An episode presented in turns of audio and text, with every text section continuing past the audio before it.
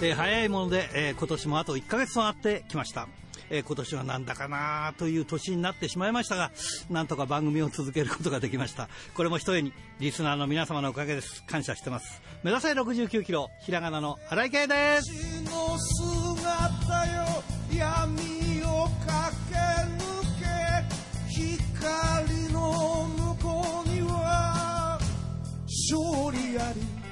さて、あの、体重の件なんですが、今まで家にあった、こう、あるね、体重計は電池切れでそのままにほったらかしにしてたんですけど、早速電池入れ替えてですね、毎日体重計に乗ってます。それからまあ甘いものは少しだけセーブしてます。全部はやめられないね。う んまあということで、今週も元気に張り切ってまいりましょう。まずはこちらからです。洗い流し汗と涙洗い流し一つ一つ噛みしめながら戦う敵は己だけチャンピオンベルトだけじゃない。大事なもの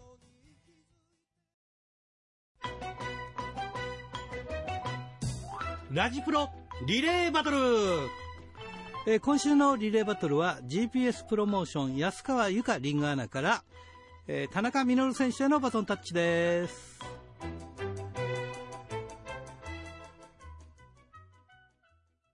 さあ、今日のゲストはこの方です。田中稔選手です。こんばんは。こんばんは。よろしくお願いします。お久しぶりです。お久しぶりですね。ねすごいす。えいや、でもなんか元気で頑張っておりますね。そうですね。はい。ええなんだかまあ大変な状況ですけどね、コそうで。もう、デビューしてどのぐらい経ちます？僕はですね、うん1月、うん。1月24日デビューだったんですけど、27年ですか。だよね。あのね、94年ですよね。94年1月ですもんね。そうです、そうです。ラジプロが始まったのが93年の10月なんですよ。だからほとんど同級生なんですよね。同期ですね。同期ですね、ラジプロは。そうだよね。だから、いはいや、もう、すごい頑張ってますね。27年も。そうですねの一戦バリバリですもんね。いえいえいや、未だに綺麗な体してるなって。いやいやいやいや。あの、でもどうですか？コロナでね。今フリーでしょ、そうです、フリーです。ねえ。大まあ、あの、いろんなとこ、あの、地元のなんかでもあの、プロデュースやったりなんかは聞いてるんですけども、あはいあの、うん、どうですか？今年は、その、コロナになっちゃって、やっぱりいろいろと大変だったでしょ、まあそうですね、僕、その、ちょうどコロナのもそうなんですけど、はい。去年の4月にアメリカで試合した時に、はい。ダンスバーンいるじゃないですか。はいはいはいダはいン。スバーンと試合が当たって肩をひどく痛めてですね。はい。で、だましだましずっとやってて、それ3月の試合でちょっと爆発しちゃって肩が。あらららららで、僕月にコロナ前は17試合とか20試合とかしてたんですけど、うわー、すごいなこーれ、これ肩やべえなと思ってる時期にちょうどこの緊急事態宣言みたいなのが出て、うわ、じゃあまあ、ちょうどだから、まあ、なんていうんですかね、あのまま試合を17試合とかやってたら、これやばいな、いつか潰れるなと思った時期だったんで、まあ、ちょうどよかったばよかったんですけども、渡りに船だったわけですね。はい、ただやっぱり試合しなければ収入がないんで、あそうですよね。そうですね、うんだからまあ大変だったですね。あーまあまあ、まあいろんな意味でね、いいい方には重なったんでしょうけれども、はい、で、その後、肩の具合はどうなんですか？あ肩はでもその、5月でもう1試合もしなかったりうん。してたら、まあ、だいぶ、まあ、完治は難しいらしいんですけど、はいはいはい。だいぶ良くなりましたね。かなり良くなりましでもダンスバーンって懐かしい名前が出てきましたねた。。はい、いやであの映像で見てるとそんな大きいイメージなかったんですけど、うんめちゃめちゃ、めちゃめちゃでかいんですよ。でかいですか？はい。確かひげ生やしてましたよね。はい。ひげ生やしてましたよね。あ、そうですね。ね、うん。ひげ生やひげのイメージがすごい強いですよね。はい。ああ、そうか、い。や、でもすごいですね、アメリカでそういう、やっぱりかなりバチバチにやってこられたんですか、じゃあ。あでもそうですね。あー結構で、あの、2日間行って、2日間ですごいいい評価をもらえたんで、で、また、あの、い来てくださいって言われてたんですけど、そしたらまたコロナがあったんで、そうだ、だから世界中股にかけるはずが。はい、本当は、本当は先週、イギリスに行ってて、はいあの明日からオーストラリアに行く予定だったですね。うわもう全部ダメですけど、ーいやーだからフリー、まあこれ団体に入っててもそうなんでしょうけれども、はい、うん団体に入ってるかって必ずしも全額ね、えー保証があるかっていう話でもないから、そうですね。難しいところですけどね。そうですね。いや、まあ現在も、それでもあれですよね、いろんなところで いいっぱい顔出してますね。あの そうですね、だいぶコロナ前と比べたら全然試合ないですけど、おいおい。それでもまあ、まだ試合はできてるんで、まあ、はい、ねえ、そうですよね。、はい。やー。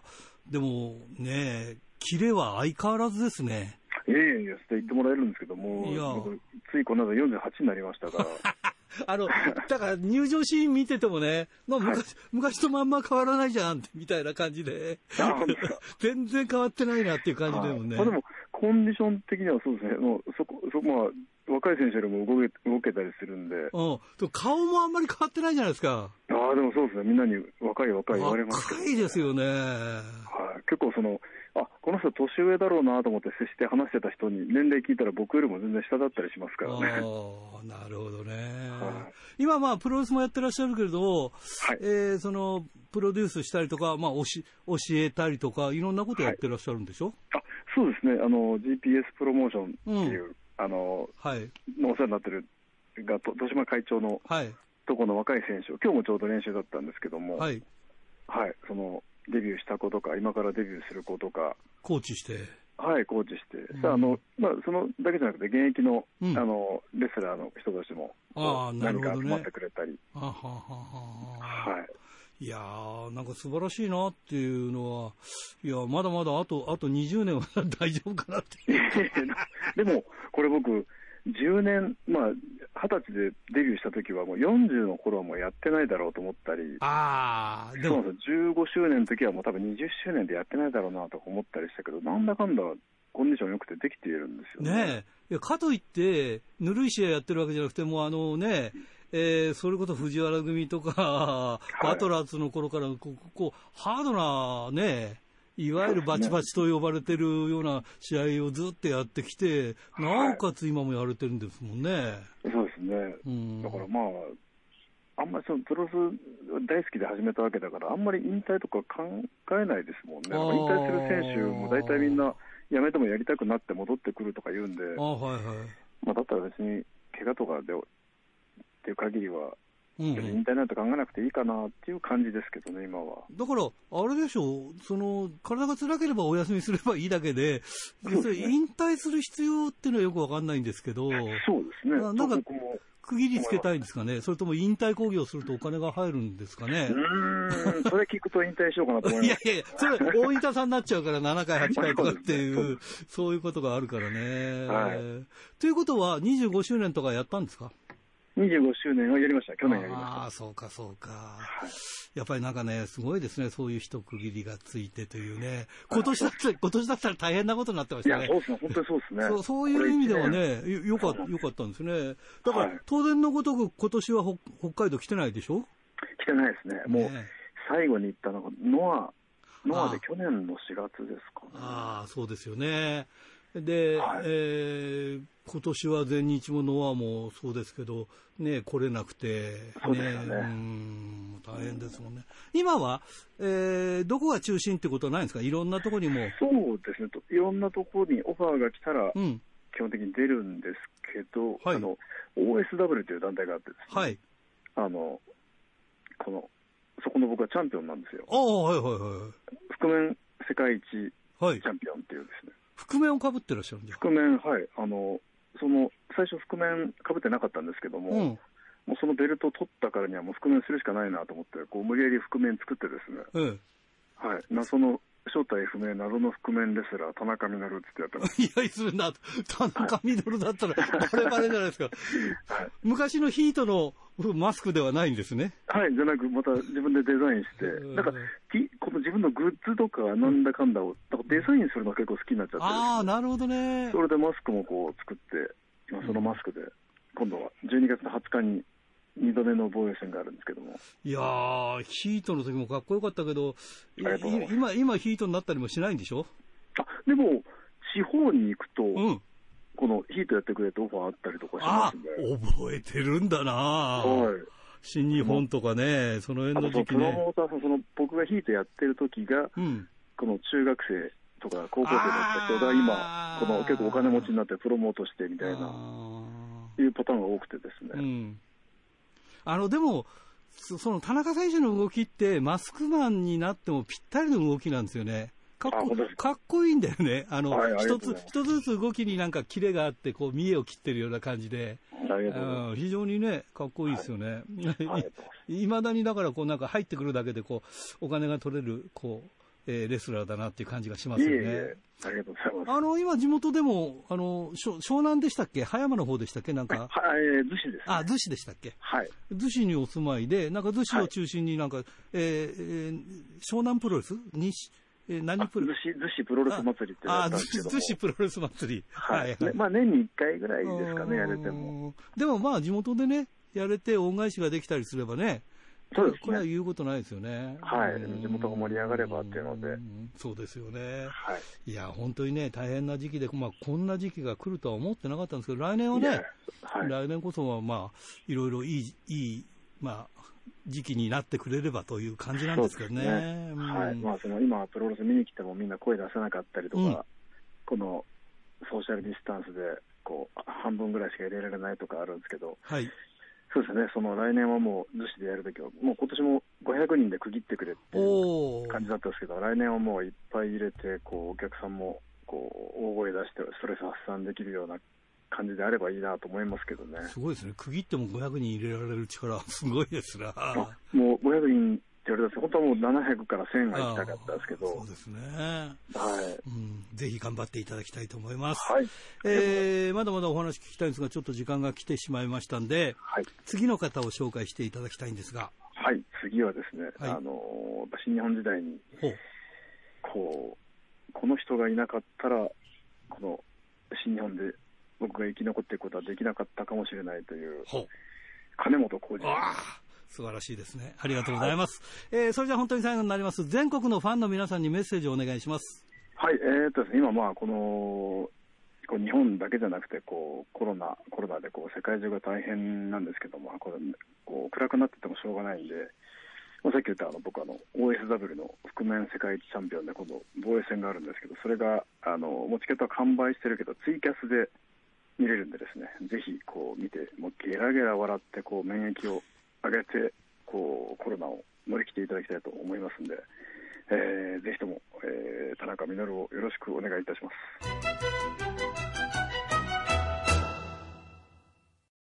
春日はい、こんばんは。なんか周り大変なことになってますね。そうですね。大丈夫か、はいうん、まあ新型コロナに罹患してしまった選手がね、うん。結構出てしまってるんですけれども、うん。で、私が参戦させてもらってるうん。UJ 女子プロレスはい。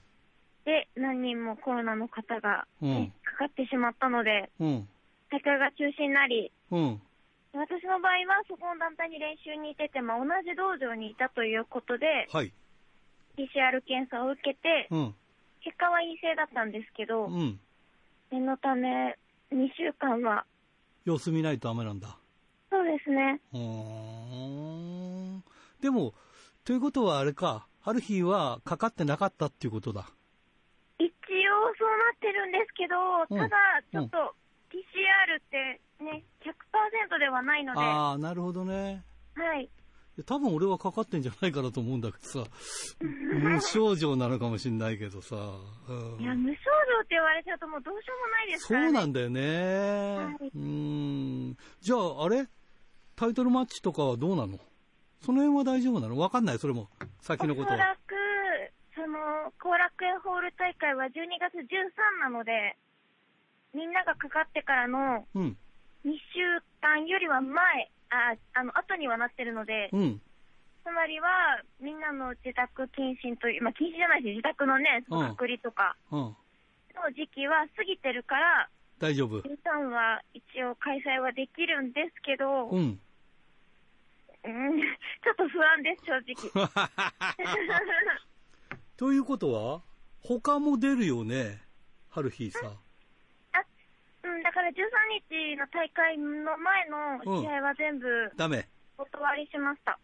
うわ大変だよなうん、なんか全部予算が狂っちゃうよね。そうですね。あーまあ、ラジオは、ラジオはね、電話つなぎだから、まあ、よしとしてもね、うん。プロレス電話でつなげないもんな。てめえこの野郎とか言って。埼玉の方のラジオはね、うん本来私がスタジオで喋んなきゃいけないですけど、うん。2週分は電話つなぎになってしまったので、うん。別のパーソナリティをスタジオに入ってもらって、うんうん。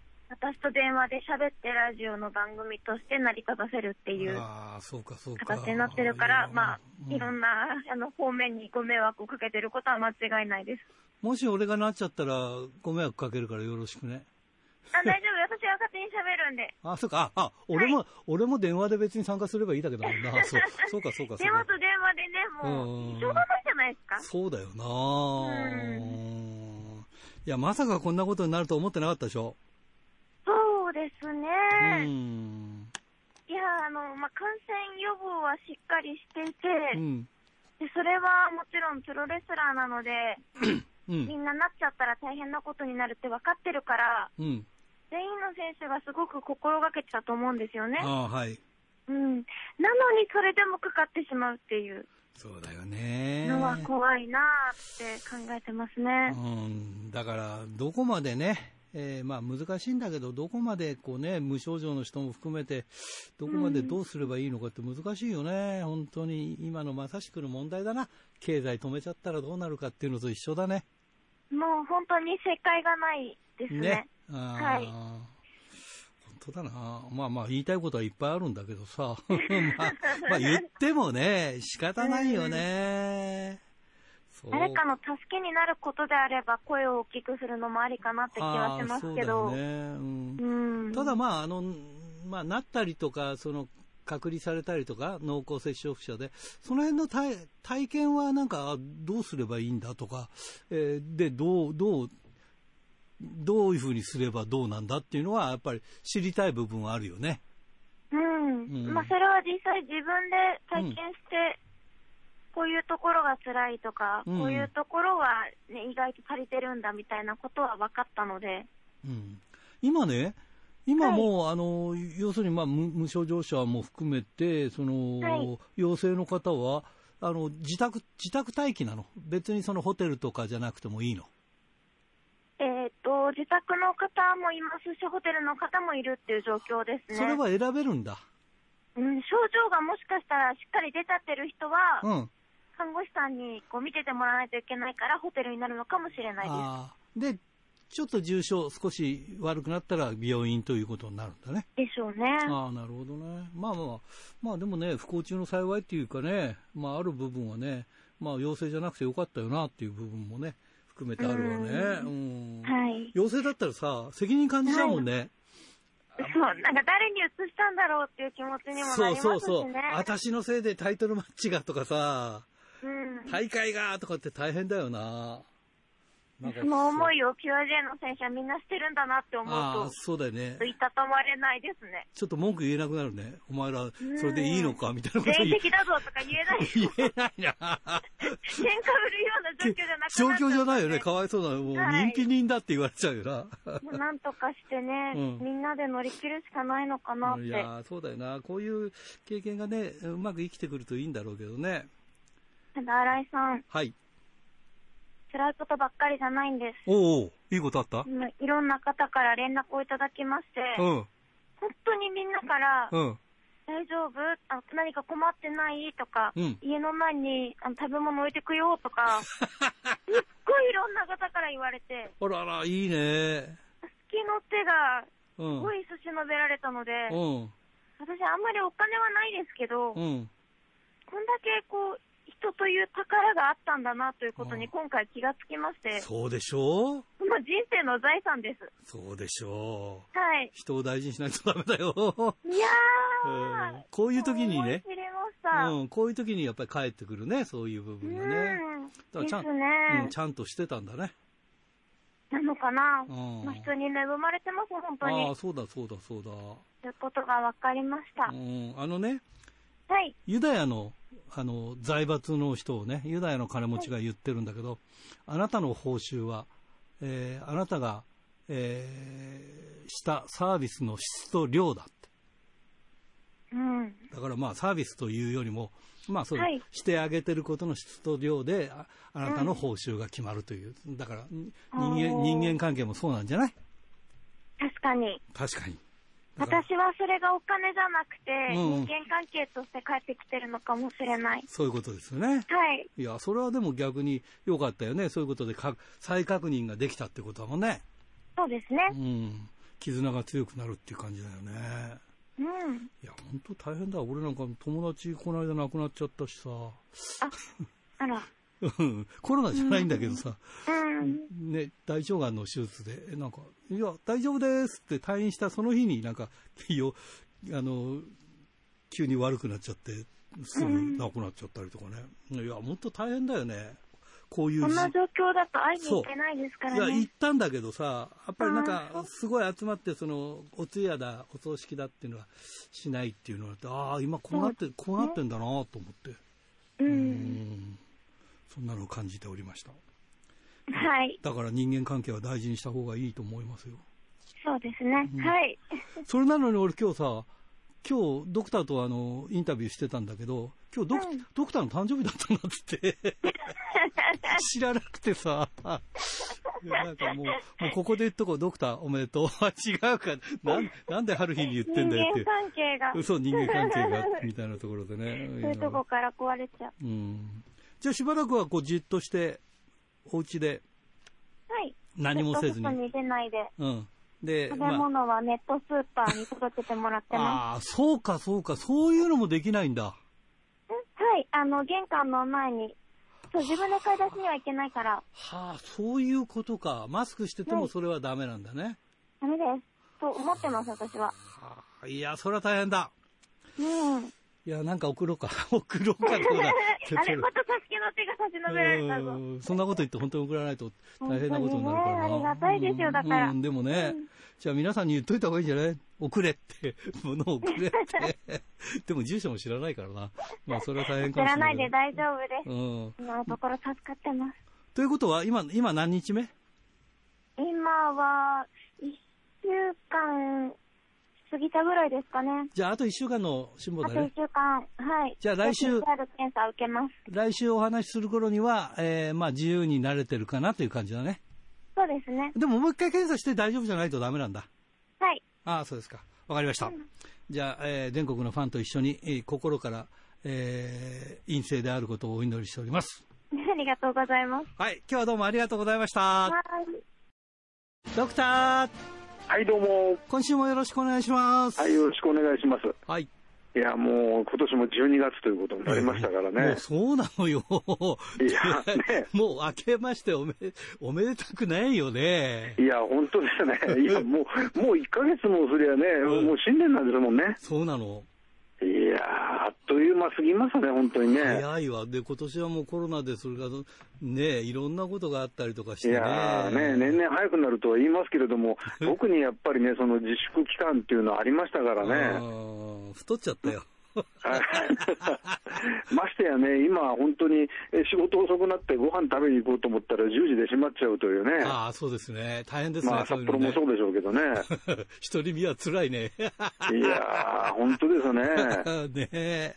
いや、もうどうなることやらね。うん、大変ですよね。はいはい。まあ、で、12月といえばね、はいもうあのーオールドファンの皆さんはご存知と思いますけれどもね、うんえー昔は、えー最強タッグリーグというね、うん。ものにですね、あの例えば、ハンセン・ブロディ組ですとかね、はい。そういった外国人選手、超度級の選手がやってきてですね、そうだよねえー参加するというのがね、あのあもう毎年の常でしたけれども、なんか華やかでしたよね。そうですね。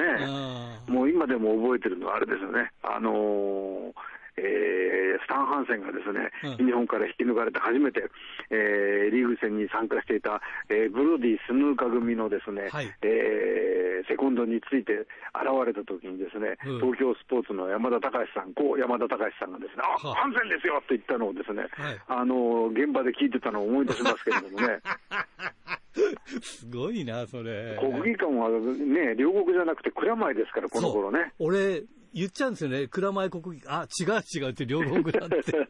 いまだに蔵前って言いますよね。いや、言います、いや、言いますよ、やっぱりね。うんええで、その最強タッグリーグ戦、もちろん全日本プロレスでね、今日、今日じゃない、今週も行われておりますけれども、はいやっぱり外国選手は来られないというね。はい。いやー、本当にね、プロレス、まあもう、日本に住んでる外国人の選手しか、あの、日本のプロレスのリーグに上がってないということもすごいことですよね、これそういうね。ことなんだよね。こういう世の中になろうとは、本当に今年の春までは思ってませんでしたからね。そうですよね。えーで、まあ、外国人なしでも、えー世界最強タッグリーグ、これ、えーそうですよね、正式名称、今年も世界最強と書いてありますよね、えータッグリーグ戦で行われてますけれども。ど。。え世界まあ、世界、プロレス、プロレスという世界の中のタッグリーグ戦ということですよね。まあ、今年は特にあれですね、あの、外国選手がいないというね、うん。えー世界最強タッグリーグ戦ですけども、まああのえー例えばまあね、えー大日本プロレスだとか、はいあるいは新日本プロレスには、えー日本に、えー住んでいるような外国人選手参加したりしてますけれども、はいまあ、今回の台風の目はね、なんといっても、えーアブドーラ小林、関本大輔組と。ねえ、まあ、ね、この人はもう外国から来たようなもんですからね、もうね。そうですよね。えーえースタン小林という顔も持ってますからね。そうそうそう。あの、この間リスナーから、あの、お便りいただいたんですが、はい。きっと、アブコ、アブコはね、あの、これで、ええぐあの、グレート小鹿を超えたって言って、小鹿さんってそういえば出てましたっけ？えっ、と、1回出たと思いあまあ、そうか。じゃあ、一ええ回出ただけでは超えられないですね、まだね。すね。確かちょっとこれ、後で確認してみないとなんとも言えないですけども、うんあのーあのですね、世界最強タッグ、うーんとですね、おぼろげなんですけれども、うんえっ、と、大熊さんとのタッグで1回出たような気がします。僕のコンビで出たような気しますよね。ええうんまあだから来年ももし出たらもう、それもう明らかな小鹿超えということになりますね。すよねはいええすいません。で変な話で。で、関本小林組はですね、はいえー開幕から破竹の3連勝ということでですね、まあ、あの特にあれですよね、宮原健と、はい。えー青柳優馬組を破ったというのがね、うん。大きく報じられてましたけどね。ね。えー。で、このままストレートでいくかと思ったんですが、今週の週刊プロレスを見たところですね、はい。えー群馬の山田グリーンドーム大会で、えー今回はイザナギ、はい。えー入江茂弘組に敗れたということなんですね。えー。まあ、ちょっと残念な形ではありましたけれどもね、はい 記事見ていただくと、やっぱりね、これはあの普段小林さんを見ていない人が書いた記事だなということがよくわかる感じがしますよね。えーあの小林さんがあのスリーカウント取られてびっくりした表情を見せる大きな写真ですね、はいなんで小林なんだ、大日本なめてんのかという、あのイザナギ選手の試合後のコメントが、えー大きく文字で載ってるというね。はい。これなんで小林なんだ、大日本舐めてるのかっていうのは、あのこの試合を象徴するコメントでもなんでもないもんですからね、はいちょっとあのピント外れな感じがしますしね。はい。えーまあ、小林さんっていうのはね、そのあまあ、このリ番組のリスナーの方、大日本の、あの試合をよくたくさん見てる方も、えー多いと思うんですけれども、はい。なんていうか、まあ、しばしば僕言いますけれども、その悪ふざけばっかりしてるようで、実はですね、このなんていうか、プロレスの、えーえー真髄と言いますかね、はい。はい。あのズバリとついたところをコメントしたりすることがありましてね。うん。まあ、これは例えば、あのこの間のその、えー石川祐希選手とのデスマッチの時にも、えー札幌で言いましたけどね、あのフィニッシュホールドを身につけろと、はい。そして俺に勝てと言ったようにですね、意外とですね、あの、なんというか、やっぱり、伊達にと言っちゃ失礼ですけれどもね、25年も第一線でやってないなっていうようなね、うんあの、コメントを見せたりするわけなんですよね。そうでね。で、それでいて、まあ、あの、激しい流血と、なんというか、えー独特の、他の誰にも出せない、醸し出せないようなユーモアといいますかね、うんうんそういうものを持ってるという意味でですね、やっぱり唯一無二の選手だと思うんですよね。そうですよね。えーで、えーなんて言いますか、それでやっぱりよく見てるなと思うことをね、ズバッと言うことがありますよね。そうですね。えーそこがですね、やっぱり非常に面白い選手だなと思うんですね。で今回の記事にはですね、そういう小林さんのなんというかですね、あのー人間、まあ、いい意味で、よく言えば人間力というか、人間のその面白さがですね、えー醸し出されてない感じがしますのでですね、うんこの人がこの試合の後に例えばどういうコメントを言ったかっていうのをちょっと知りたいなと思ってしまうような感じですよね。そうですよね。まあ、小林さんもですね、44歳、もう25年選手ということになりますからね。すごいなあのー我々初めて小林さんを見たのは、あのー VHS のソフトで、VHS と言ってわからない人がひょっとしたらいますかね、今、リスナーの中で。はい。VHS ってのはビデオテープのことですけどね。はい。VHS で、当時ですね、えっ、と、1993年ぐらいかな、あに、ビデオ安売り王というところから出ましたですね、うんバイトゥードイン商店街というね、あのビデオ。ソフトがあったんです。ありました、ありました。これはですね、えっ、と、テリー伊藤さん監督のシリーズのもののうちの一本だったかと思うんですけれども、で、えーまあ、今の商店街プロレスの、まあ、始まりといえば始まりなんですけどね、うんうん。あの商店街の中でその長崎さんがこう上半身裸でというか、普通のあの試合コスチュームで暴れてるうちにですね、えーだんだん 自分であのストップが効かなくなってきてしまいましてですね、あの多分これはあのいろんな人のそのコメントを後から総合すると、そこまでやるつもりではなかったっていうことなのかもしれないですけども、あのおそらく重さ60キロぐらいはあろうというですね、はい。あのインベーダーゲームのテーブルをですね、はい。えー持ち頭の上まで持ち上げてぶん投げたりとかですよね、そういうことになってしまいましてですね、収集がつかなくなったんですよね、それうん。ね。で、これをじゃあ、この、この VTR 的にこれ、この暴れ具合をどうまとめるんだろうと思ったら、はい。最後に、えー、小鹿会長、現会長が出てきて、えーみんなで、あの、ちゃんこ鍋をして、友好を温めようというオチがついてましてですねその中で、えー新弟子のですね、まだ坊主頭の小林さん、小林洋介さんにですね、はいえーお前、あの、小林、えーちゃんと肉たくさん食えようって言ってですね、塊の豚肉をドカンと煮鍋の中に入れるというシーンに出てきた小林さんが我々が初めて見た一番若い小林さんと。そういうことだよね。そこからもう25年ですからね。そうですよね。ええまあもう押しも押されもしないエベントだと思いますけれどもねやっぱりこういうところにね、例えばその他の団体のメインイベントとかに出ると、どうしてもやっぱりね、なんというか、おにぎやかしというか、おちゃらけっぽいね、ムードとして取られがちなんですけれどもね、はいあの決してね、その長くみ、長く小林さん見てる人は分かってくれると思いますけれども、あの必ずしもそういうものばっかりの方ではないというね。大したもんですよ。ちゃんと、ちゃんとしたものがありますからね。ええうんまあ、ほやっぱりこれ、本人のあのセンスがね、あのなんていうか、えーガチッとしてるというところが一番、えー大事なところだと思うんですけど、それはね、もう、ま、必ずもう間違いないものを持ってると思うんですよね。うん。だからね、小林選手、もうだあの44歳ではありますけれどもね、はいまだまだね、えー、我々に面白いものを見せてくれると思いますからね。ねこれもあの今回のですねあの最強タッグリーグ戦も、えー、明日月曜日、12月7日の後楽園ホール大会が最終戦になってそこでですね小林、関本組はですね諏訪間、石川修司組と戦うということになってますからね、なちょっとこれ、見に行きたいですね、これね。ちょっと僕見に行けるかどうかわかんないけど、ぜひ、ちょっと足を運びたいと思ってますので、もし見に行けたら、このお話もまた、そのうちお送りしたいと思います。はい。すいません。今週もありがとうございました。はい、ありがとうございました。はい。おはがき、ルチャリえー、ラジオネーム、小樽の黒潮太郎さんからですね、えー先週のこの番組と週刊プロレスを通して、つくづく女性の強さを感じました。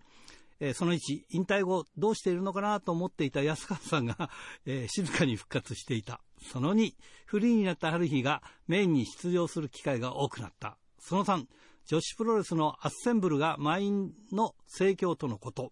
えーコロナ禍がいつ収束するかわからない中でもできることを見つけてそれぞれ頑張っている姿は美しいです。いや、まさにその通りですね。はい。えーこれは、恵庭市の志田義友さんからですね、シュープロを読んでいたら、大仁田敦の電流爆破から30年経ったんですね。うん。最初は野外の会場でやっていたのが印象に残っています。汐留や大阪の万博記念公園、え地雷ボードは強烈で忘れられないですね。話は変わりますが、旭川の伊東洋華堂が閉店するみたいなんですが、えーその隣にある大成体育館はどうなったのかな、えー最近使用されてないみたいですが、えーすごく狭い会場ではやぶさのファイアーバードスプラッシュを見たときには驚きました。ということで、どうなんだろうね。えー誰か教えてください。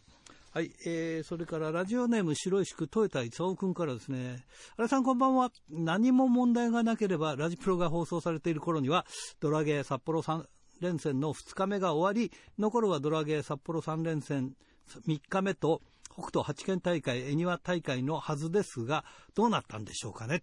クエスチョン。えー12月2日現在、ドラゲーのホームページを見ても、札幌大会の対戦カードが発表されていないのは、後楽園大会の結果を踏まえてという感じなんでしょうかね？えー問題なく全ての大会が行われれば、今年の札幌大会は新日4、えードラゲー3、第1にランズエンドと北斗が1ずつ。えーよくよく考えると、全日が北海道で興行を行わなかったこと自体が今まであったのかと思いますし、えー女子プロレス団体が札幌大会を行わなかったのも2010年以来9年ぶりの出来事で、えー登別市議の友谷選手が道内で試合を行わずに終わるなど、異例尽くしの年であったのかなと思います。マスクをせず、チケットの裏に名前や電話番号を書かなくとも、試合を見られるようになればいいなと思いますが、まだまだ時間がかかるんでしょうね。ということで、そうですね、今しばらくの辛抱でしょう。頑張りましょう。はい、えー、小樽市ラジオネームタルッコスネークメガネ君からですね、えー11月29日の仙台ガールズ後楽園大会は、マーベラスとの対抗戦だったのが、相手の練習生がコロナ感染により中止となり、急遽戦場トーナメントという団体の選手たちを中心としたシングルトーナメントになりましたが、えー選手たちはモチベーションを落とすことなく、14歳中学生、ルーキー、カノンがデビュー。2戦目の、2戦目での初勝利や、岩田美香と赤井咲の美女対決に、えー決勝でダッシュ千佐子と、えー橋本千尋の激激闘など、えーピンチとアクシデントを見事乗り越え、えー興行を成功させたので素晴らしいなと思いました。えー大将の里村不在の中、えー底力を見せてくれたと感じましたね。ということで、まあね、いろいろ大変だよね。今何かあってもね、大変です。はい。えーこれは富山県ラジオネーム、えー高木克彦ちゃんからですね。えーラジプロ放送日はダイナマイトキットの命日ですね。とあ、そうなんだ。あと、ドクター水上さんの誕生日ですね。ドクター、お誕生日おめでとうございますって言うんで、ちょっと言い忘れました、僕。ありがとうね。気づいてくれてね。えー、ドラゴンゲートの KG のトークは雑な感じでしたね。かっこ笑いということで。えー、KG とは付き合い長いし、札幌大会告知を強くできないから仕方ないか、かっこ笑いということで。これは、えー、KG が雑だったのか、えー、私が雑だったのか、それとも二人して雑だったのか、どっちなんだろうね。えー、ラジプロ収録には札幌カードが発表されてるかもしれませんが、えー、後楽園終了時点ではまだカード発表がされてませんからね、ということで。そうか、雑だったか。頑張ろう。はい、えー、これ最後読めるかな。えー、千歳市ラジオネーム大和武さんからですね、昭和の大横綱大鵬の孫で、大相撲の力士、納屋が11月場所に6勝1敗の成績で新十両に昇進。えー1月の初場所に合わせてしこ名も王鵬に改名しました。王鵬の決勝回しは大鵬の出身地の手鹿賀町から贈呈されるそうです。えー王鵬の兄で DDT の納谷幸雄選手はかっこいいしこ名だと思いますと話していました。あと、二人のお父さんの高通りがテレビに出ていて、えー親子三代で関取になったことを泣きながら喜んでいました。ということでした。はい。おはがき、ルチャリブレでした。さあ、今日のゲストはこの方です。奈良記者です。こんばんは。どうも、こんばんは。えー、もう今年を振り返るという年になりまして。そうですね、12月ですもんね。12月だよ。はい。今年振り返るって言ってもさ、なんか途中なかったりとかしてるからさ、なんかそうですね。北海道だって、なんか最後、最初でさい最後っていうか、はいはいはい。えっと、ランズエンドがなんか3月にやって、そっからなくて、みたいな感じで大日本だったのかな、この間。4月があって、うん夏があって、そう。まあ11月っていう感じですよね。そうですね。で、ええーで、うんと、日曜日は、まあ、もう、もう、もう、金、土、日ですが、えードラゲーがあって、はいまあ、そのドラゲーの日曜日かぶりで、えー北斗があって、えこれがあったら北海道おしまいということなんですよ。ああ、確かにあの札幌っていうことで考えると、ん4月は札幌できてないし、うんまあ、8月も北広島っていうことで、大日本も札幌は11月がまああ初めてだったんです、ね。そうだね。あれ、北広島だったもんね。札幌じゃないもんね、一応ね。ああ、そうか、そうか、そうか。ええそうなんだよね。だから、まあ、現状ね、はい北海道はそうなんだけど、まあ、まあええ、東京とかも、ほ他のとこも大体そんな似たような感じだよね。そうですね、全国的に見たら巡業をやってるっていう団体がまあほぼないので、うん。あのーよくやってるところで言えば、まあ、名古屋、大阪ぐらい。で、福岡をやる団体もあんまりないみたいな状況ですかね。うんまあ、ドラゴンゲートとかまあ神戸でやったりとかうん。はやってますけど、あのーヒートアップのね、はい。田村代表なんかに話したら、ええ。いやだからやっぱ工業の形態変わって、今は、あの、ええ。配信が主になってて、それで十分、ええ。十分稼げてるみたいなことを、あ のね、はい。うん、そうですね、団体の形によっては、そういう方がいいっていうところもありますし、うん、それぞれ頭をこう使いながらやっていそうだね、かないと。だから今年頭使うっていう感じの工業になってきましたよね。そうですね、巡業も要は前みたいにもうずっと回っていくっていうんじゃなくて、ピンポイントでうん。やっていくとかっていう感じなので、うん。だいぶ変わりましたね、ねえ。工業形態が。今、いまだにさ、工業やったらさ、なんで今の時期やるんだよとかさ、そういう電話があったりとかね、あで卑怯だからさ、会場来ないで電話だけでこう、会場に文句言ったりとかさ、団体に文句言ったりする人いるけどさ、あ、はいはいはい。会場に来いよっていう、マスクしてって、あ そう直接言えよって話だけどさ、はい。卑怯だよねっていうさ、まあそうですね、まあ、毎回そういうのありますもんね、でも。うん、俺はだからもうラジオだから、声大にして言ってくれ、卑怯だよって、来て言いなさいよって。はいダメならダメでって、それならそれでもね、話し合いはできるからさ、なんかさ、電話一本でさ、なんか簡単にこと済ませようと思わないでくれよって。そうですねね宮本優子選手なんかもあの SNS をあの人、ツイッターやらないんですけども、うんうん。あのととにかく俺の前に来て言えと思うから、うん要はネット上でこう言ってくるんじゃなくて、そうだよね。あの直接俺に言ってみろという感じのスタンスですからね。僕もそう思う。うんはい僕に言いに来てくれ。止められる権利はないけども、はい 説得はできるかもしれないっていうね。ええうんいやでもあれでしょ、シュープロなんかも、はいやっぱり少し変わったでしょ、今年は。そうですね、一時期もう要は出張自体が全然なくなって、うん。あの当然、興行もやってないんですけど、うん。まあ、無観客試合とかの取材が多くなってという時期がやっぱりしばらくありましたよね。うんやっぱやっぱり紙面の割合でいうと企画ものが多くなったりもした？ですね、あのその要は緊急事態宣言が出たあたり、うんまあ、4月以降ですかね、4月から5月の末ぐらいまでとか、うん。ただ、そうですね、ほとんどインタビューっていう週もやっぱりありましたよね、その頃は。うん。あのーまあ、深刻な話なんだけどさ、ええ。他の企業とかいろいろ見てると、ボはい。ボーナスカットとかあるけれども、はい。えー団体とか、まあ、シュープロさんなんかもそうだろうけど、やっぱりそういうのはやっぱり割り食ってる部分あるじゃん？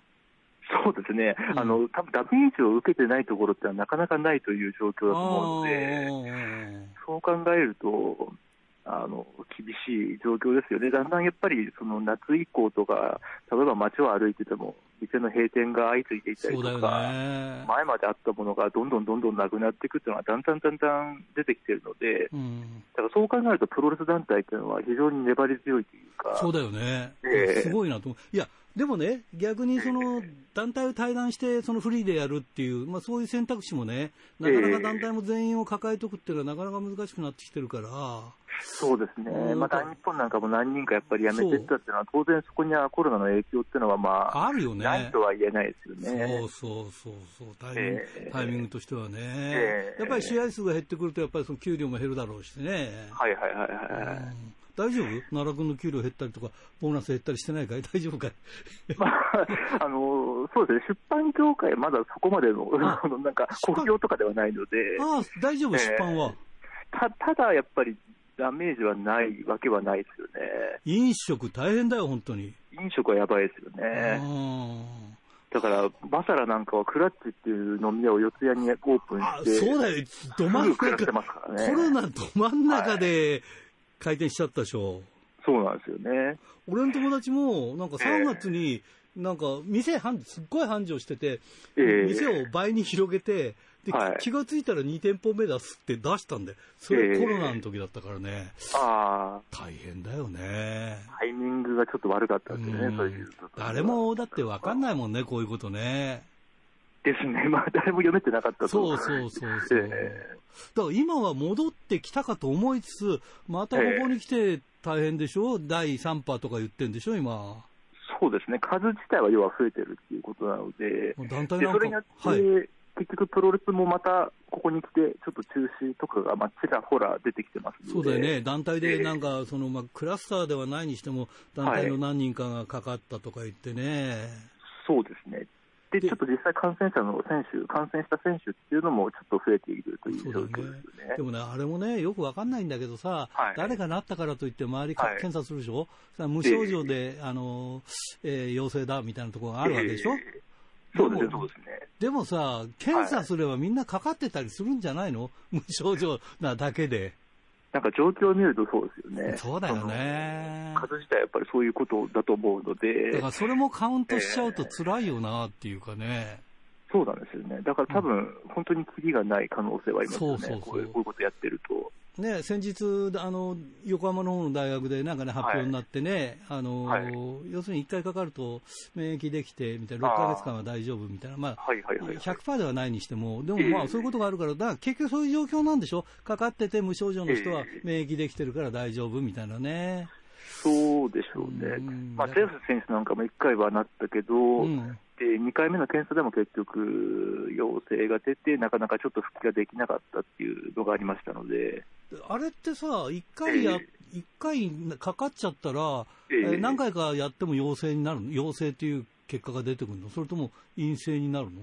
こう治れば。えー、っと、あれは多分治った頃に、治ったと思われた頃に検査をしたら、まだ陽性だったってことだと思うね、要するにそういうことだよね。えー、もうちょっと、期間を置けば、陰性だったかもしれないってことでしょ？そうですね、そうですね。だから2回かかってるかどうかは分かんないんだよね。そうですね、そうですね。そうなんですよね。なんでね、プロレスの番組なのにこんな話しなきゃいけないって ほぼ、ほぼ関係ないですね。ね、ほぼ関係ないもんね。はい。だから、今年あれでしょ？はい。地方行く機会も少なかったでしょ、きっと。そうです。あの、出張がやっぱり減りまして、うんうん、特にその期間も減ってますし、うん、その後も、まあ減ってますよね。うんうん試合自体はやっぱり寸業ややってないので、うん、そうなってしまいますよね。でね、えー、要するにそのプロレスとかライブとかっていうのは、要するに熱狂でしょ、はい、いわゆるね、でそのまあ、そう声を出して、応援して、わーわー言って、カタルシスで、はい、なんぼでしょ、それがね、マスクして、マスクはいいとしても、叫べないとか、なんかね、そういうのも大変ですよね、やっぱりね。そうですね、やっぱり会場の雰囲気っても全然変わりましたので、うん、まあ、なんかそういう意味では逆にでも、その例えば拍手で、こう、客席も感情を伝えるじゃないですけど、うんうん、あの本当にいい試合があったときに、拍手の、なんですかね、音量というか、拍手の量、うん、音量によって、いい試合か、良くない試合かっていう観客席側からのこうメッセージっていうのが伝わることもありますし、あとやっぱり後楽園とかで見てても、あの本当に衝撃的なシーンが起きた時とかっていうのは、うん、まあ、声は出ないにしても、どよめきという形で、おおっていう瞬間は、やっぱり何回もある、起き、ね、起きてるんですよね。だからもう止められないところなので。うん、大日本なんかこのこのこの試合に限って、えー、この選手に限っては、ここは声を出していいよみたいな、そうですね、なんかね、試験的にやってるみたいですね。あの会場によってやっぱり違うんですよね。あなるほど、ね、要はその新規バファーストリングだと、それが許されるという、うん、まあ、会場側は OK を出してるってことなので、あの休憩明けの試合に関しては、あのマスク着用という条件で声を出しても OK だと。入れ替えしてるから空気とかの、えー、そういうものも。なるほど、ね、そうですね、まあ、ただ実際そうなったとしても、うん、あの前みたいな感じの熱狂っていうのは、今、あんまり起きないですよね。あ起きない。ええ。ー、あ自制自制してるのかね？そうですね、だんだん、なんていうんですかね、やっぱりみんなやっぱりちょっとそこら辺が疑心暗鬼というか、あなるほどえー、前みたいな感じの、本当にもうずっと熱狂、まあ、いい試合やってたとして、うん、ずっとこう、なんかこう、熱が、うねりが起きてるような空間っていうのは、まあ、あんまりないですよね。あなるほどね。あの、えー、ちょっと話変わりますけど、DDT はね、はい、ほとんどそのそういう意味では今は映像が多いんですか、映像配信が。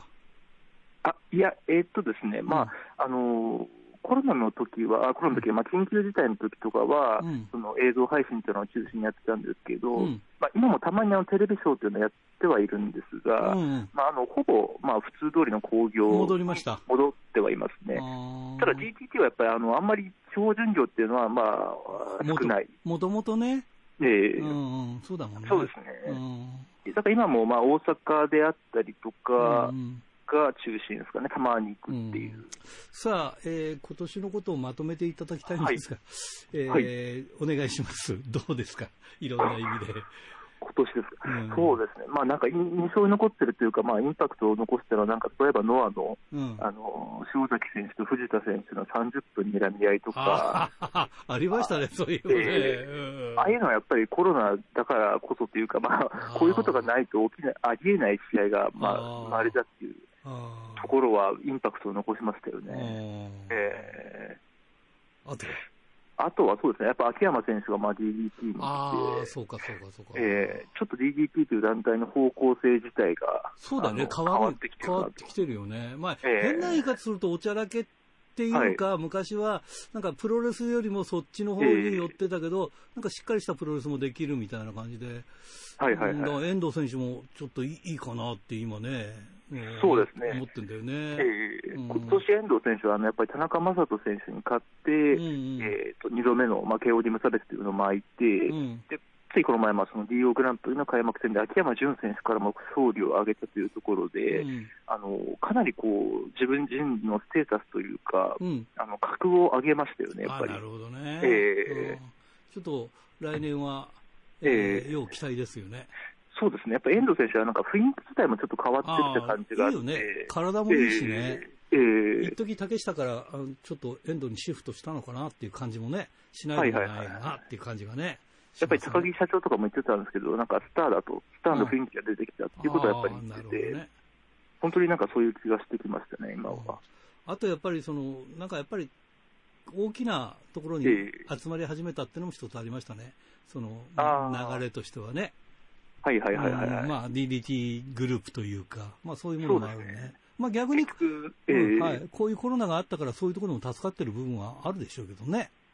そうですね、うん、まあ、ノアがやっぱりサイバーファイト、まあ、今はサイバーファイトという会社になって、うん、それがまあ DDT とノアを今持ってるというか、うん、あの運営しているという状況で、ちょっとやっぱり新日本に一極集中だったところに、あの対抗軸というのが、まあ、生まれつつあるという状況もありますよね。はい。わかりました。はい、えー、ちょっと時間が来てしまいました。はい、えー、多分今年最後だと思いますんで、ではい、全国のファンの皆さんにメッセージをお願いします。あはい、えっと、まあ、本当に今、どこの世界もというか、どこの業界も、どこのあれも大変な状況だと思うんですけれども、まあ、そういった中でも、あの来年に向けてまた、またいい時が来ると信じて頑張っていきましょうということですね。はい。よろしくお願いします。あ、えー、今年大変お世話になりました。いい 来年、来年も一つよろしくお願いします、はい。よろしくお願いいたします。はい。それではありがとうございました。はい、ありがとうございました。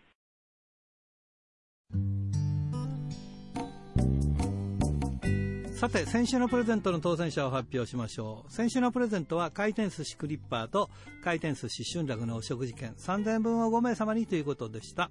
えー、当選したのは恵庭市、志田義友さん、他4名様に当たりました。おめでとうございます。さて、今週のプレゼントは、苫小牧白尾に店舗を持つ、えー、回転寿司クリッパーと苫小牧の100円クリッパー、千歳苫小牧にある回転寿司春楽、そして、恵庭苫小牧の宅配店、宅春楽のお食事券3000分を5名様にプレゼントします。どしどしご応募ください。メールアドレスは rpro.hbc.co.jp ファックスは011-232-1287宛先は郵便番号060-8501、えー、どちらも HBC ラジオラジプロと書いてください。来週木曜日必着です。インターネットで聞く方は HBC をクリックしてください。ということでねあと残すところは、えー、北斗とドラゲーだけです。皆さんねなんとか頑張って見に行きましょう。ということでいつものようにお相手は荒井圭でした。それでは皆さん、えー、また来週までさようなら。